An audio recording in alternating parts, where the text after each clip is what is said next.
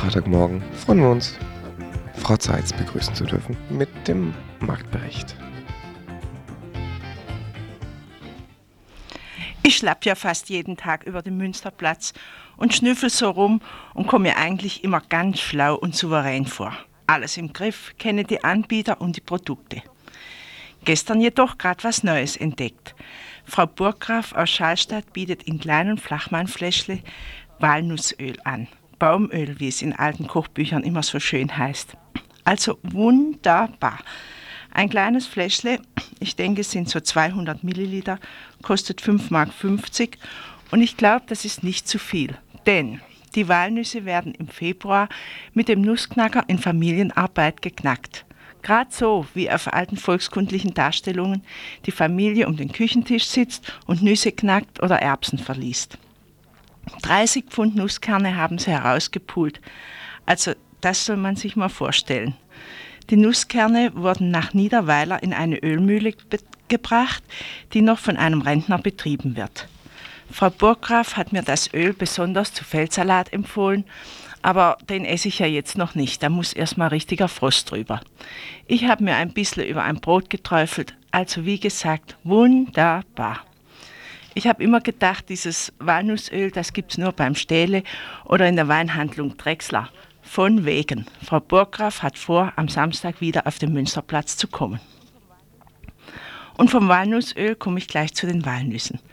Die neue Ernte wird angeboten, die frischen Schälnüsse, an, de an denen man vor dem Verzehr noch die Häutle abziehen sollte.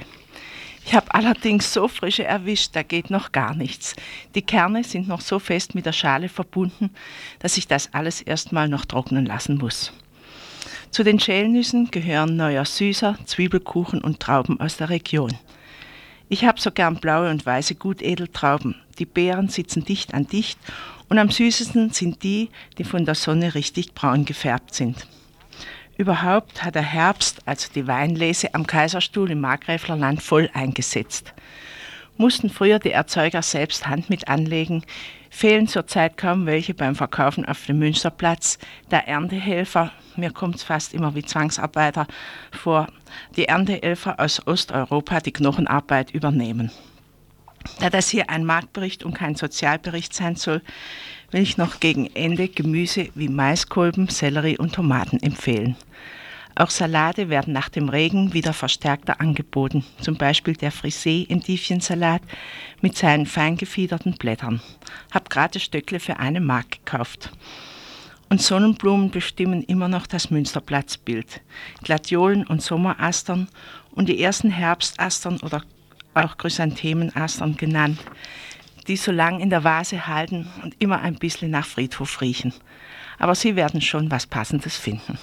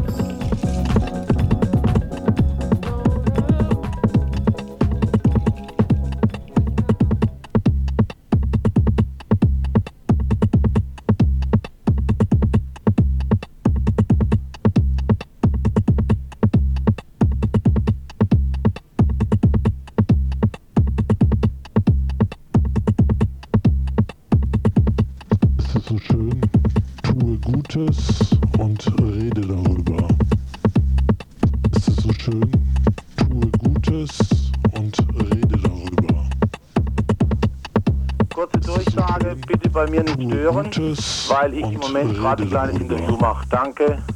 Und rede darüber. Sie setzen sich ja schon seit längerem für so die ähm, Obdachlosen in Freiburg sowie und rede darüber. ein. Richtig. Ist so schön? Tue Gutes.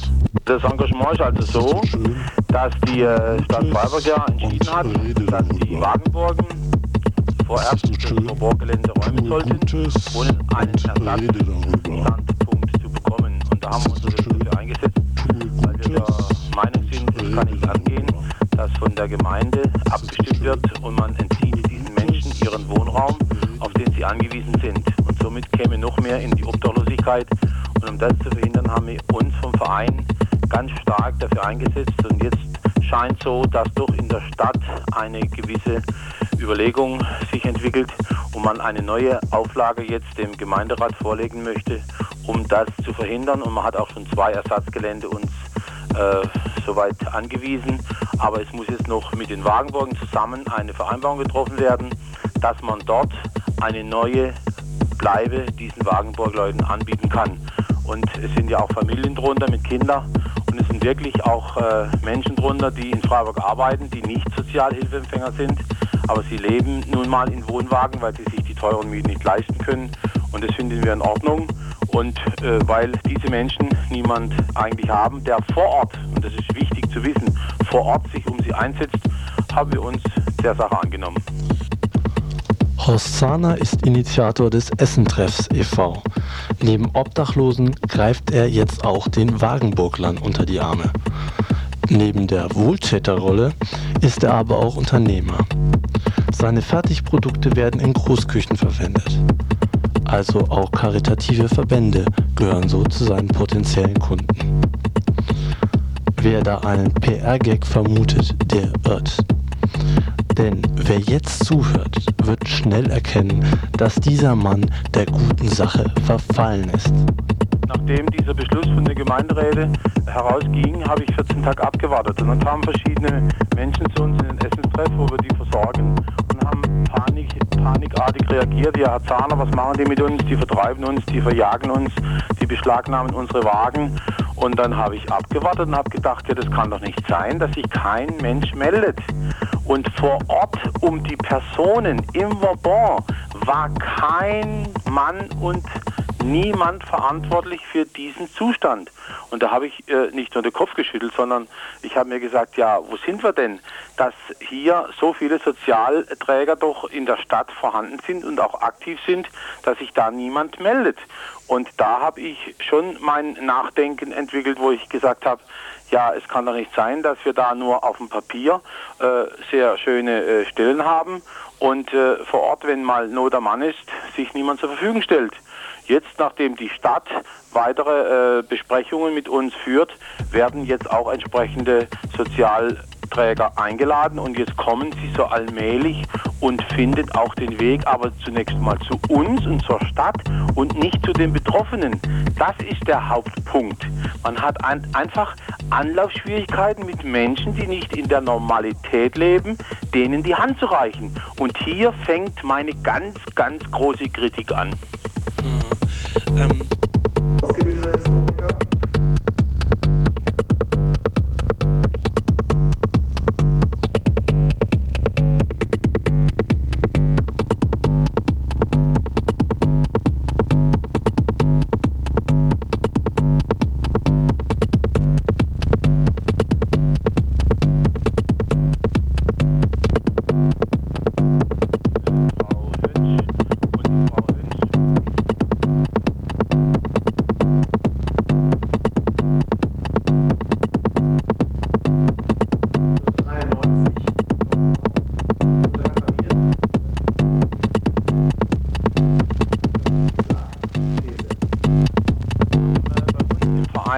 eine Diplompsychologin, die äh, Frau Hönsch und die Frau Hönsch und ich, wir haben einfach die befähigsten von den Wagenburgen ins Auto genommen, sind nach Tübingen gefahren, haben uns dort in Tübingen das angeschaut, wie es dort funktioniert und da haben die Wagenburgen mit der Stadt einen Vertrag gemacht.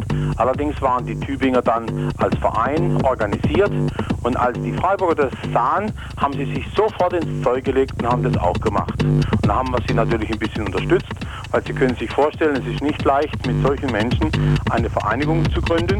Das haben wir auch gemacht. Und von diesen ehemalig 50 bis 60 Wagenburgen sind vielleicht jetzt noch 40 da. Es sind schon einige abgereist ins Ausland, weil sie das vielleicht nicht so gemocht haben, dass man sie jetzt äh, fasst in einem Verein dass eine gewisse Grundordnung einfach muss gegeben sein. Sonst ist es ja nicht glaubwürdig, in den Verhandlungen. Und das haben sie aber sehr schön gemacht und sie haben den Verein gegründet, Wagenburg Querbeet e.V. Und da sind wir jetzt sehr glücklich, dass auch welche dabei sind, die im Vorstand sind. Und mit denen verhandeln wir jetzt und legen dann die entsprechenden ausgearbeiteten Beiträge der Stadt vor, damit es eine für beide und für alle Beteiligten eine friedliche Lösung gibt. Und aber außer Hans Zahner gibt es natürlich noch zweifellos andere Menschen, die durch ihr soziales Engagement Berühmtheit erlangen müssen. Sei ich natürlich sehr, sehr glücklich in Freiburg, dass man hier sich engagiert und dass es eine Lösung gibt, nicht aufgrund eines äh, einer Klage, einer Räumungsklage, sondern einer friedlichen Übereinstimmung. Und da bin ich dem Herrn Bürgermeister See sehr dankbar, dass er sich engagiert. Natürlich auch den OB von Freiburg, weil äh, aufgrund unserer, starken Einflussnahme hat man uns auch äh, jetzt entsprechend die Möglichkeit eingeräumt zu helfen. Und das finde ich sehr gut. Äh, wir haben dann auch zustande gebracht, dass Betroffene direkt mit dem Herrn See bei einer Sitzung sich konnten auch mal zu Wort melden und konnten sich dort äh, ihre Sorgen vortragen. Und das war schon beeindruckend, weil man muss einfach davon ausgehen, es geht um die Lebensexistenz. Es geht um das, um, um, um wirklich, wenn man ihnen den Wagen wegnimmt, dann sind sie obdachlos. Und die Menschen sind nicht äh, chaotisch veranlagt, sondern sie haben äh, ihre Arbeit. Es sind äh, Krankenpfleger drunter, es sind Studenten drunter, es sind äh, Menschen drunter, die in Arbeit sind und die können sich die teure Wohnung nicht leisten. Und äh, man hat da einfach vom grünen Tisch aus beschlossen, äh, wir wollen die nicht mehr auf dem Vauban, die sollen raus aus Freiburg. Und wenn sie nicht freiwillig gehen, dann werden die Wagen eben beschlagnahmt. Das ist ja Eingriff in die Persönlichkeit, in das Lebensniveau. Und äh, wir haben im Verein uns zusammengesetzt und haben gesagt, den Menschen müssen wir helfen. Langsam auch in der Bevölkerung eine Zustimmung sich entwickelt, dass den Menschen geholfen werden muss. Und man will natürlich hier nicht das Paradies auf Erden schaffen, dass von ganz Deutschland die Leute können hierher kommen. Aber man muss denen, die schon sehr viele Jahre in Freiburg leben und wohnen, dass man denen eine Möglichkeit bietet, wo sie können weiterbleiben. Und das haben wir bis jetzt eigentlich ganz gut auf die Reihe bekommen. Das ist das Hauptproblem. Ist das? das? ist das Hauptproblem, nicht nur von den Wagenburgen, auch von den überhaupt sozial Schwächeren, dass die immer stärker ausgegrenzt werden von uns Mitmenschen. Und da äh, eck ich öfters an. Gerade jetzt wieder auf der Messe wurde ich von jemandem, möchte der Name nicht sagen, wurde ich von jemandem angeschossen, was ich denn tue, was ich denn mache. Also ich bin dann immer stiller geworden, habe gedacht, das lasse ich die erstmal ausreden. Und äh, ich kann natürlich äh, von niemandem auf der Welt von meiner Meinung abgebracht werden, weil es geht hier um das Höchste auf dieser Welt, das ist ein Mensch. Und viele müssen wieder lernen, dass ein Mensch in Achtung und Würde leben und akzeptiert werden muss. Und das fehlt bei vielen in den Gesprächen. Wenn einer im, äh, Fatten, im, im fetten, äh, Fettnapf sitzt, kann er gut über andere entscheiden, aber steht ihm doch nicht zu, einen Mensch nicht zu akzeptieren, nur weil er obdachlos ist. Oder einen Mensch nicht zu akzeptieren, weil er in einer Wagenburg wohnt. Und dieses kritisiere ich. Und da gibt es sehr, sehr viel äh, Aufbauarbeit in allen Bereichen unserer Gesellschaft. Und äh, ich setze mich dafür ein unter dem Motto, was nützt das Beten ohne die Tat? Und unter dem Motto, was nützt das Beten ohne die Tat? Und mich dafür ein unter dem Motto, was nützt das Beten ohne die Tat? Und unter dem Motto, was nützt das Beten ohne die Tat?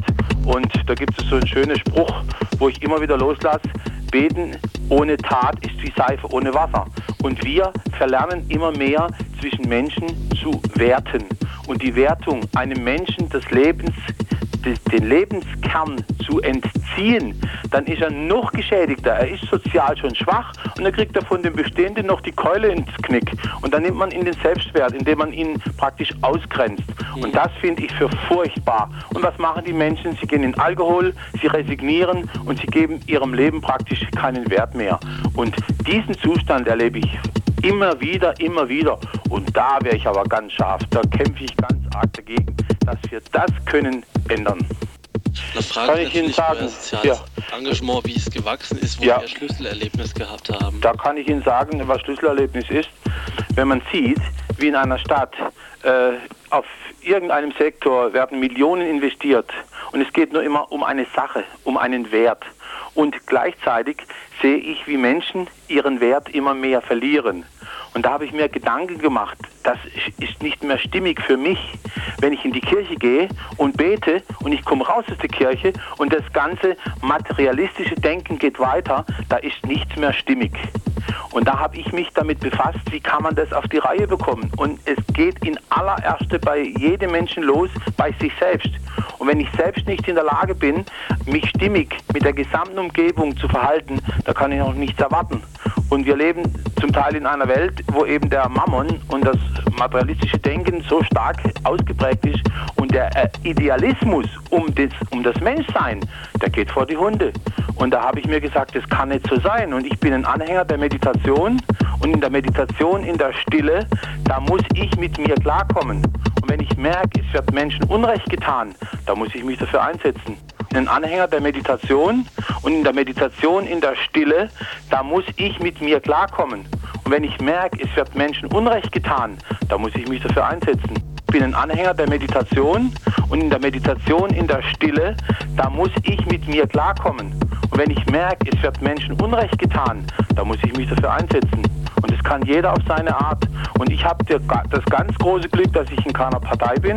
Ich bin nirgends in einer kirchlichen Sache engagiert und ich spüre jetzt, wie schön es ist, wenn man frei über das Normalste auf der Welt mitarbeiten kann. Ich möchte mich nur einklinken und möchte mithelfen. Ich möchte keine neue Maß, äh, Maß, Maßregeln hier äh, vorführen, sondern ich möchte mithelfen, gemeinsam etwas für Menschen zu tun, denen sonst niemand mehr hilft. Auch heute kommen äh, etwa aus verschiedenen Städten in Deutschland zehn Kollegen, die haben alle einen selbstständigen Betrieb. Und wir haben jetzt hier im Klottertal eine Bundesarbeitssitzung und ich bin da auch im Vorsitz drin von diesem Arbeitskreis. Und der erste äh, Arbeitspunkt heute, Arbeitsthema ist, wir machen die Besichtigung im Essenstreff heute Nachmittag um 16 Uhr. Und ich möchte diesen Menschen zeigen, wie wir das in Freiburg machen. Weil das Problem von Freiburg gibt es ja in jeder Stadt.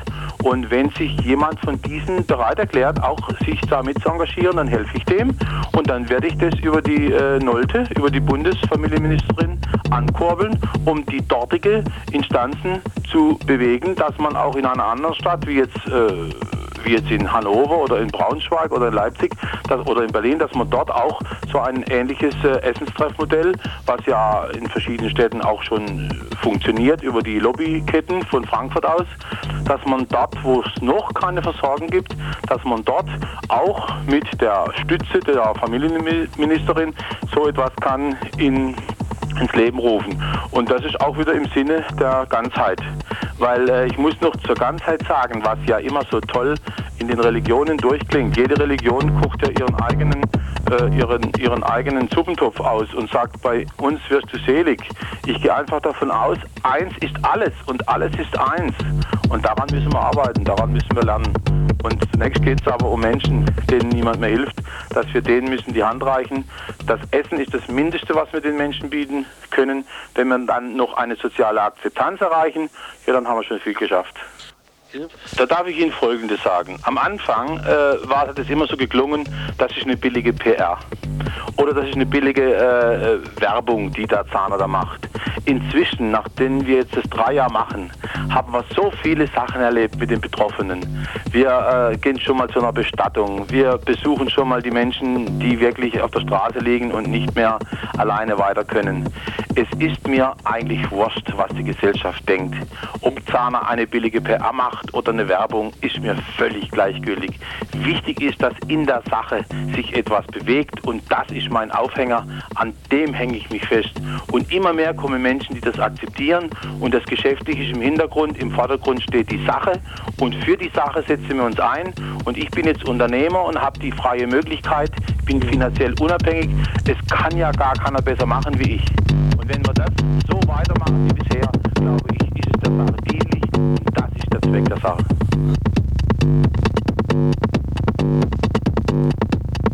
Tatsächlich bis vor einem Jahr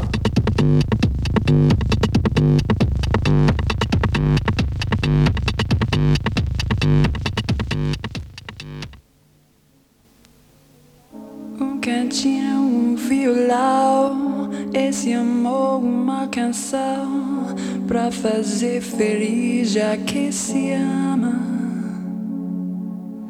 Muita calma pra pensar e ter tempo pra sonhar. Da janela vejo e corcovado o redentor que lindo. Quero a vida sempre assim, com você perto de mim, até o apagar da velha chama. E eu que era triste, descrente desse mundo, ao encontrar você eu conheci o que é felicidade, meu amor.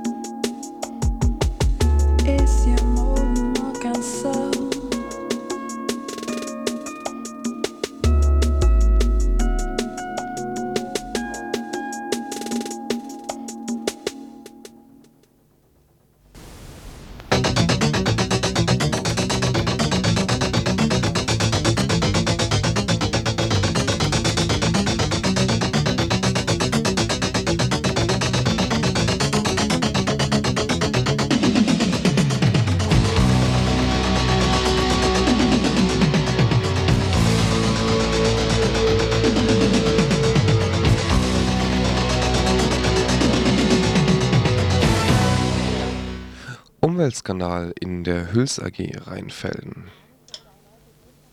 In den letzten Tagen prägte ein neuer Begriff die Berichte über die Hüls AG in Rheinfelden. Hexachlorbenzol.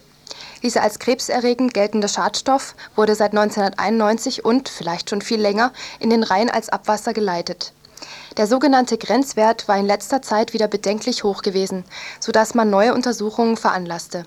Dabei stellte man fest, dass die Fische, vor allem Aale, völlig verseucht waren. Dies wiederum brachte den örtlichen Fischereiverband auf die Barrikaden, der sich über hohe Beiträge fürs Sportangeln beklagte, wo doch die kranken Fische gar nicht mehr so richtig beißen würden. Die Hüls AG muss nun Zugeständnisse machen. Was bleibt ihr auch anderes übrig? Sie versprach, sich mit den neuen Untersuchungsergebnissen auseinanderzusetzen und beteuerte, dass sie mittlerweile ein sanierter Standort sei. Mit dem Nebenkläger Fischereiverband muss der Betrieb auf jeden Fall rechnen. Über Entwicklungen im Prozess halten wir euch auf dem Laufenden.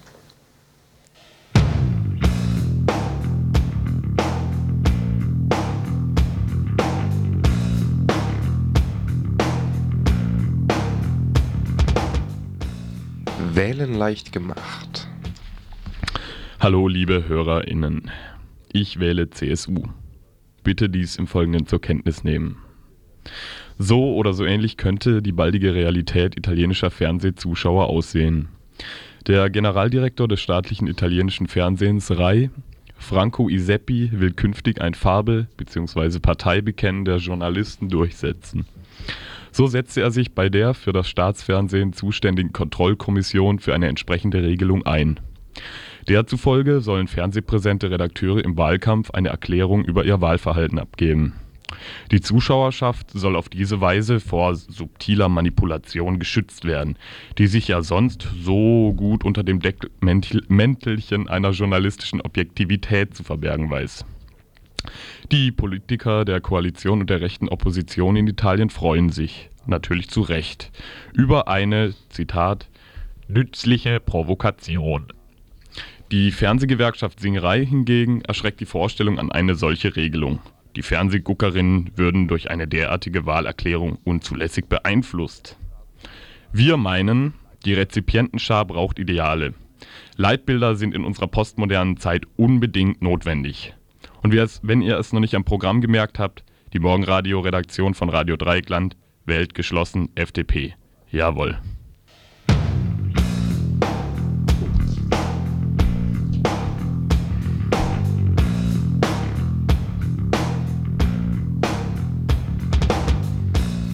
Schnipp, schnapp. Gar viele Schläge musste das deutsche Gesundheitssystem in der jüngsten Zeit hinnehmen. Muttis Tranquilizer kosten Unsummen und Papis halbjährliche Kur am Ostseestrand will die Kasse auch nicht mehr blechen. Sauerei. Doch dem deutschen Bauch drohen noch, nun noch grauseligere Dinge. War früher die Beschaffung diverser Innereien eine langwierige, aber nicht aussichtslose Sache, gab es auf dem europäischen Organmarkt noch ein bisschen was zu holen, droht nun Ebbe. Schuld daran sind die Ausländer. Und schuld sind auch wir, wir Deutschen. Was ist passiert? Fiel früher Papis Leber aus und brauchte Mutti dringend mal wieder eine frische, zarte Niere, gab es die Engel von Eurotransplant. Schnell war einem Verkehrsopfer in Italien oder einem Hirnschlag in Dänemark das entsprechende Teil entnommen und schon kehrte bei Familie Mustermann das Glück zurück. Damit ist jetzt Schluss. Die Damen und Herren bei Eurotransplant besannen sich auf ihre Vorstellung von Gerechtigkeit und fällten ein salomonisches Urteil. Der Deutsche kriegt in Zukunft nur so viel in seinen Pansen, wie er sich auch rausschnüffeln lässt. 80 Millionen Bäuche. Lach doch nicht, das ist wichtig. 80 Millionen Bäuche müssten nämlich reichen, um die paar Bedürftigen zu stopfen. Doch der Deutsche ist ein Angsthase. Der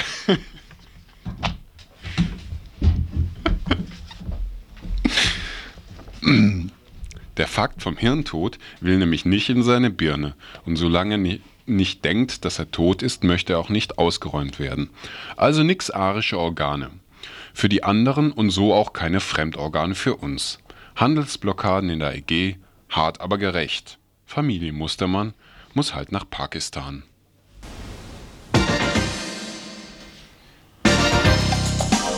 Wettert's inzwischen? Ja, der Mond, der Mond, der Vollmond. Heute war er im Kernschatten der Erde. Sowas geht auf voll. die Organe. Aufs Zwerchfell. Aufs Zwerchfell geht das. Und äh, von daher, falls ihr ein Zwerchfell übrig habt oder so, dann gibt's doch zu uns. Wir legen es uns dann aufs Butterbrot. du und ein Pansen, echt. Äh, verantwortlich für die Sendung waren äh, Christoph, Achim und Ramon.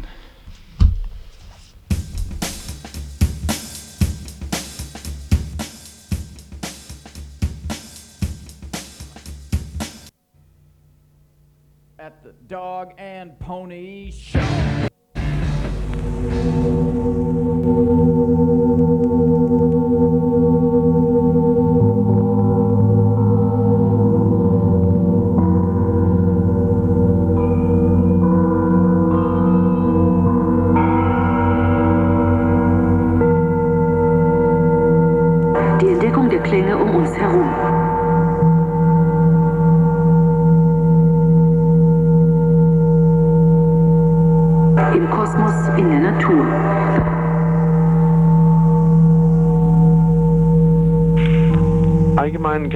Sagen, dass äh, die Tibeter als eine medizinische Ganzheitslehre den Mensch als einen Faktor sieht in seiner ganzen Umwelt. Und unsere Umwelt ist einfach äh, Wetter, das sind unsere künstlichen Produkte mittlerweile in unserer technologischen Zivilisation seit 100 Jahren. Das sind, äh, ist mehr Chemie, das ist Elektrosmog, das ist mehr Hitze, das sind mehr Reize pro Tag. Und alles wirkt auf den ganzen Körper, das wirkt auf das Immunsystem, das wirkt sogar auf die DNA, auf die Gene, das wirkt nach tibetischer Medizin natürlich auf das Unterbewusstsein. Und all diese Reize, diese Faktoren, die mehr geworden sind in den letzten 100 Jahren in unserer modernen Gesellschaft, die müssen auch verarbeitet werden. Pfeifen der Delfine, das Singen der Wale. Und da wir zu wenig Zeit haben, die zu verarbeiten, gibt es hier energetische Blockaden. Und so gehen die Tibeter diese neuen Krankheiten an oder auch weniger neuen, die nur stärker geworden sind, wozu auch AIDS gehört und wo auch äh, Parkinson'sche Krankheiten oder Multiple Sklerose gehören. Sie betrachten diese als einen sehr komplizierten Zusammenhang von ganz vielen Reizen, die nicht verarbeitet werden oder in den letzten 10, 20, 30 La Lebensjahren eines Menschen nicht verarbeitet wurden. Das Universum voller Sounds und Spiritualität.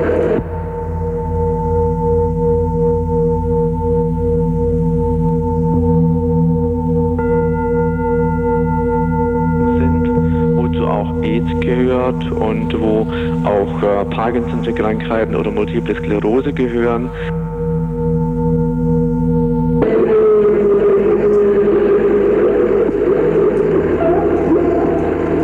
Ich unterscheide ja in meinen Büchern Religion und Spiritualität. Es ist ja auffällig, dass Religionen der häufigste Kriegsgrund in der Geschichte der Menschheit sind. Eines Menschen nicht verarbeitet wurden. Dafür Augen zu öffnen und Wege zu weisen, ist ein Ziel von Dr. Namgyal Kusar aus Nordindien. Er ist tibetischer Arzt und weist uns einen neuen Blick auf Zivilisationskrankheiten. Eingeladen ist er vom tibetischen Förderkreis und Wilfried Pfeffer stand mir am Telefon Frage und Antwort. Der Frei, die in der Freiburger Yogaschule wird heute Abend Dr. Namgyal Kusar auftreten. Die ist gelegen in der Merzhauser Straße 76. Tibet, das mysteriöse Land mit seinen friedlichen Menschen hinter dem eisernen Vorhang, es darbt in der eisernen Faust des kommunistischen Regimes aus China. Doch mit der gewaltsamen Unterwerfung dieses kleinen friedlichen Volkes im Jahre 1950 wurde Gott sei Dank dessen Tradition, dessen Kultur, ja sein Wissen nicht ausgelöscht. Sind das Trennende Spiritualität? Ist das Verbindende? Diese Spiritualität drückt sich für Joachim Ernst Behrendt in Harmonie aus, in der Musik und sogar im Der Dalai, Dalai Lama konnte fliehen. Er lebt inzwischen in Nordindien und mit ihm viele Menschen, die aus Tibet geflohen sind und eben viel von diesem tibetischen Wissen mitnehmen konnten. Die Gefahr war sehr groß durch die Zerstörung der tibetischen Kultur durch die Chinesen. Es wurden alle Bücher verbrannt und nur wenige Ärzte, die überlebt haben, konnten das ganze Wissen durch ihre Erinnerungen wieder zusammentragen. Und so ist es in den letzten 25 Jahren gelungen, das ganze Wissen noch zu erhalten. Und dadurch, dass immer weiter Junge ausgebildet werden von den Alten, ist auch die Kontinuität gewährleistet. Es sind auch mittlerweile nur 150 Ärzte neu ausgebildet worden in den letzten Jahren. Also ist ein ganz schwaches Potenzial, was gerade da ist. Aber das Wissen ist vollständig erhalten, wie die tibetische Medizin eine Geschichte von 3000 Jahren äh, zählen kann. Und die tibetische Medizin hat immer den ganzen Menschen gesehen, sieht alles in einem psychosomatischen Zusammenhang, also die Wirkung auf das Unterbewusstsein und auf das Wachbewusstsein, auf das Traumbewusstsein. All, Dinge, all diese Dinge werden verknüpft mit den Vorgängen in den Organen. Und sie sagen, das Gehirn, das Unterbewusstsein ist von keinem Organ isoliert zu sehen. Und da wir auch ein elektrisches Körpersystem sind, fließt permanent auch Elektrizität aus allen Nervensystemen in alle Zellen. Und deshalb kann man Psyche und Körper, also letzten Endes Traumbewusstsein und Leber oder Nieren gar nicht voneinander trennen. Mehr erfahren darüber kann Mensch also heute Abend um 20 Uhr in der Freiburger Yogaschule in der Merzhauser Straße 76. Wenn dann noch ein wenig Wachbewusstsein am Samstag übrig ist, ähm, ließe sich noch anempfehlen, vielleicht ähm, das Samstagsinfo. Dort wird ein Schwerpunkt gesendet über jenes Volk der Tibeter.